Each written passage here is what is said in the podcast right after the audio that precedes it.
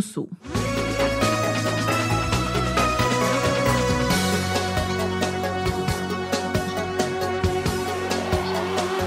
Estamos entrando na terceira hora do Jornal CBN Campo Grande dessa sexta-feira, 4 de novembro de 2022.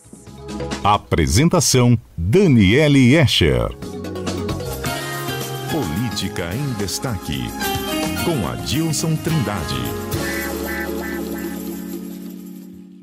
As eleições acabaram e o governador eleito Eduardo Riedel passará, depois de curtas férias, a se debruçar na transição, mas também discutirá, inevitavelmente, a eleição da nova mesa diretora da Assembleia Legislativa. Tem ainda a composição do seu secretariado, tudo está na pauta de Riedel até dezembro. O governador eleito, Eduardo Riedel, pode pedir para a Assembleia alterar o projeto de orçamento para incluir algumas de suas promessas de campanha? Adilson Trindade. Bom dia. Bom dia, Dani. E bom dia aos ouvintes da CBN de Campo Grande. Pode sim, viu, Dani? Porque o orçamento previsto para 2023 é de 22 bilhões de reais. E antes da votação pelos deputados, na primeira ou segunda semana de dezembro, antes da, da, do recesso, Rio irá discutir alguns ajustes para reservar parte dos recursos para custear, para custear o programa de transferência de renda mais social e energia zero esse é uma promessa de campanha que ele tem, né? E o Vale Renda vai de 300 reais para 450 reais. A proposta de Rio é, ainda atender, é, ampliar o número de beneficiários de 150 mil hoje para 200 mil famílias de baixa renda no pagamento de energia elétrica. E além de outros benefícios sociais que o futuro governador, governador estará discutindo com a sua equipe de transição, tem outros benefícios, né? Todas essas mudanças precisam passar pelo crivo da Assembleia Legislativa, porque precisa fazer, reservar dinheiro. E o orçamento tem, tem, tem, tem que estar previsto no orçamento isso. E o governador eleito Eduardo Riedel não terá problemas para fazer a transição por sua ligação política com o governador Reinaldo Zambuja, não é mesmo? De jeito nenhum. Riedel é da cozinha do governador Reinaldo Zambuja e encontrará as portas do, uh, da governadora Ivildana escancaradas para acessar todos os dados necessários para ajustar o seu plano de governo. E como foi secretário de, de governo, Rídio conhece muito bem a saúde financeira do Estado.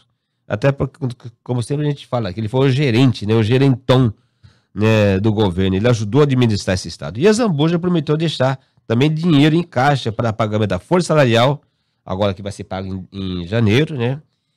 Do funcionalismo, do funcionalismo público, né? E para a conclusão das obras em execução. Riedel vai participar do processo de discussão da eleição do novo presidente da Assembleia Legislativa? Não tenho dúvida disso. Não adianta vir com a narrativa de que eleição da Assembleia é uma questão de interna corporis da, do Poder Legislativo.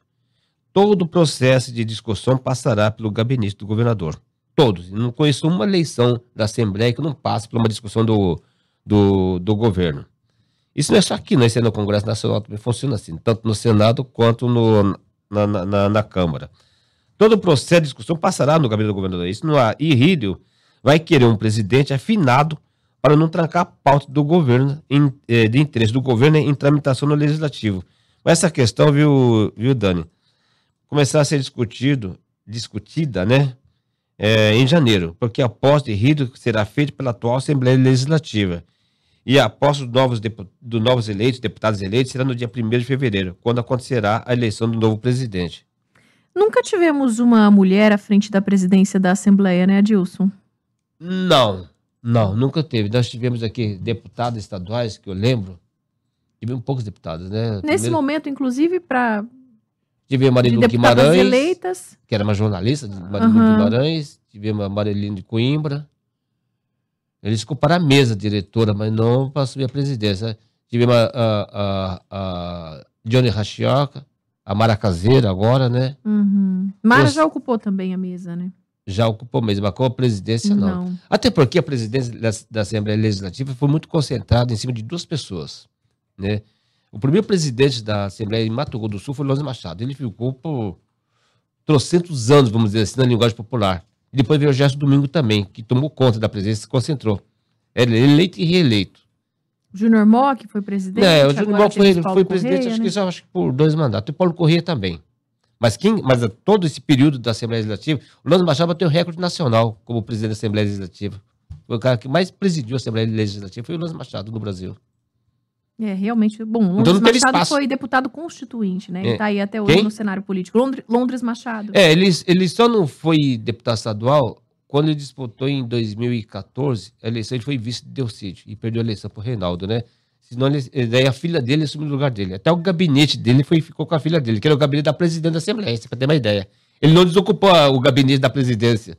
Aí tive que construir um novo gabinete que ficou para a presidência Legislativa. Só temos uma deputada eleita agora, né? Deputada A Mara estadual. Caseiro, né? A Mara Caseiro. São duas? A Mara Caseira e a. E a Lia Nogueira. Ah, é verdade, a Lia Nogueira. Ali, que é jornalista também, né? É, então, porque eu perguntei, né, se alguém, se alguma mulher já tinha ocupado a presidência da Assembleia, lembrando agora, então, que ainda temos uma representatividade feminina muito pequena, é, É. até mesmo fora da presidência, Em 2018, e ocupando as né, cadeiras, né? Dani? pena. Em 2018 não foi eleita nenhuma mulher, né? A Mara Caseira era suplente. Ela só sumiu por causa da morte do Onevan de Matos, de né? Matos.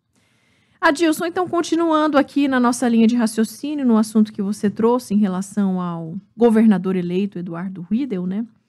Ah, falamos aí quais serão os próximos passos dele, e aí por isso até a gente entrou nessa discussão da presidência da Assembleia. Para encerrarmos, as manifestações populares dos bolsonaristas contra a eleição de Lula para presidente da República podem custar o mandato do vereador Sandro Trindade Benites do Patriotas, é isso? Olha, isso é uma polêmica, hein? Esse assunto foi amplamente debatido na, na Câmara Municipal, porque o. Tudo, tudo por causa do vazamento de um áudio, né? O presidente da Câmara Municipal, Carlão, deu um puxão de orelha, esculhambou com, com o vereador, com o Sandro, com o Sandro Benites, né? Trindade Benites, em um grupo de, do WhatsApp, o grupo dos vereadores.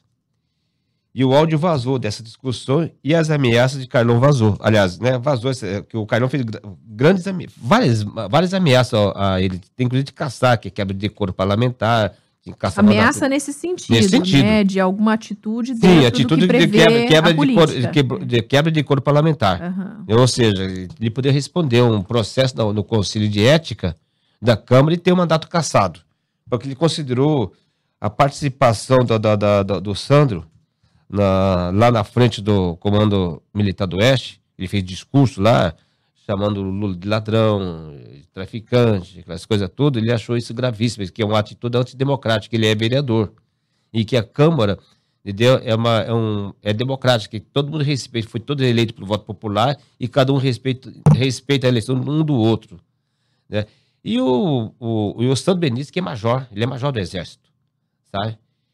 É, eu conheço bem até a família dele, sabe? A irmã dele trabalhou comigo, inclusive, no Correio de Estado. Então, isso aí, isso aí criou um problema muito sério na Câmara Municipal. Sabe?